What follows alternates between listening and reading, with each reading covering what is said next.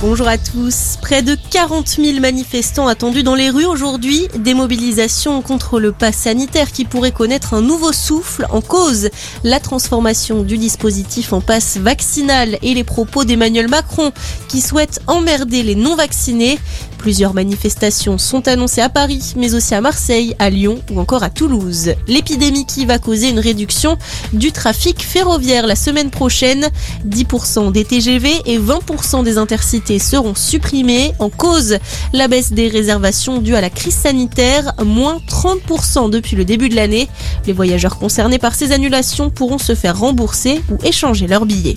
Vers une quatrième dose de vaccin, le PDG de Moderna estime en tout cas qu'elle pourrait être nécessaire à l'automne. Une nouvelle injection justifiée par la perte d'efficacité du sérum avec le temps. La quatrième dose, on le rappelle, est déjà en vigueur pour une partie de la population israélienne. Dans le reste de l'actualité, trois Condamnés à la prison à vie. Ils ont été reconnus coupables hier du lynchage à mort d'un jeune jogger afro-américain en février 2020 dans l'état de Géorgie. Un crime raciste qui avait alimenté la colère des manifestants du mouvement Black Lives Matter à l'été 2020. 16 morts au Pakistan après d'importantes chutes de neige. Des personnes ont été bloquées dans leur véhicule au nord du pays.